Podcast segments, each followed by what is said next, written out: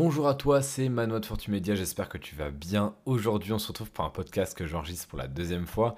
Pourquoi? Parce que dans le premier, eh bien, mon discours était cohérent, c'était compréhensible, mais j'étais beaucoup trop agité et c'était pas du tout l'ambiance que je voulais donner à ce podcast parce qu'on parle économie, on parle finance, on parle argent et je pense que c'est beaucoup mieux d'en parler calmement. Donc, si tu écoutes ce podcast-là, cette version-là, ça veut dire que bah, elle était bonne. Donc, j'espère que tu auras à écouter cette version-là. Aujourd'hui, on parle tout simplement de comment faire des économies. Donc, en fait, comment dépenser moins parce que on dépense tous trop, ça c'est sûr, c'est absolument sûr, à part si tu es un méga minimaliste. Moi je sais que j'ai toujours dépensé trop. Il y a quelques années par exemple, je dépensais des sommes faramineuses en jeux vidéo. Après ça a été les paris en jeux vidéo, donc je sais pas si tu connais CSGO, c'est un jeu de tir. Et si tu veux, tu avais des skins, c'était des armes, des apparences d'armes qui avaient une certaine valeur. Et tu avais des sites en ligne qui avaient organisé des paris où tu pouvais miser des skins qui avaient une vraie valeur monétaire réelle de 1, 2, 3, 4, 5, 10, 20, 50 euros, que tu les misais et selon le prix de ton skin, tu avais plus ou moins de pourcents de gagné.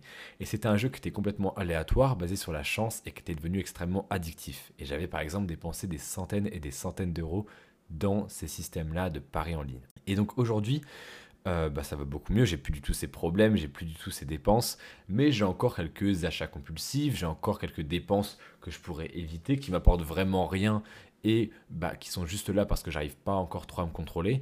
Mais j'ai commencé à tester une nouvelle stratégie, une nouvelle technique, entre guillemets, il y a quelques semaines, et elle est terriblement efficace. Alors, cette technique, honnêtement, je ne sais pas d'où elle est sortie. Elle est sortie du très fond de mon esprit, de mon cerveau.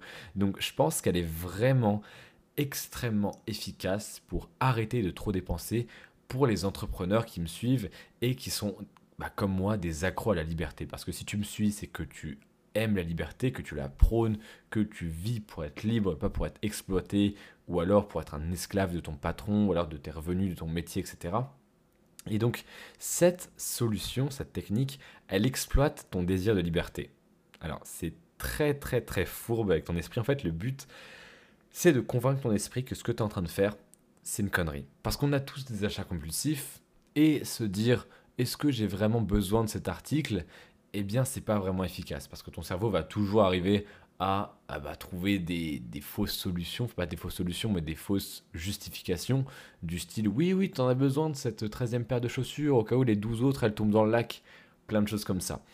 Et la stratégie, je vais te la donner maintenant, on va pas faire plus de suspense, c'est tout simplement avant chaque achat de te dire est-ce que cet objet que je me prête à acheter mérite, vaut la peine que je sois moins libre? Alors, pourquoi tu devrais te dire cette phrase? Parce que moi, je considère mon argent, donc qu'il soit sur mon compte en banque ou dans mon business ou dans mes investissements, comme mon capital liberté. Parce que l'argent, c'est pas une fin en soi, c'est un moyen d'être libre, d'accord? Et donc, plus tu as d'argent, plus tu as la possibilité d'être libre longtemps. Et donc pour moi, je considère l'argent que j'ai comme mon passeport pour la liberté. Et en fait, avant chaque achat, donc bien sûr, je ne te parle pas de quand tu achètes tes tomates, hein, je te parle quand tu achètes des objets un peu en mode achat compulsif pour te faire plaisir. Avant chaque achat, je me dis, est-ce que ça vaut la peine, est-ce que ça mérite que bah, tu t'enlèves de la liberté future pour cet objet-là? Et c'est beaucoup plus puissant que de dire à ton cerveau est-ce que j'ai vraiment besoin de tel article? Parce que ton cerveau, comme je te l'ai dit, il arrivera toujours à trouver des justifications pas très valables, mais qui vont bah, te paraître valables. Alors que te dire est-ce que je suis prêt à être moins libre pour cet objet?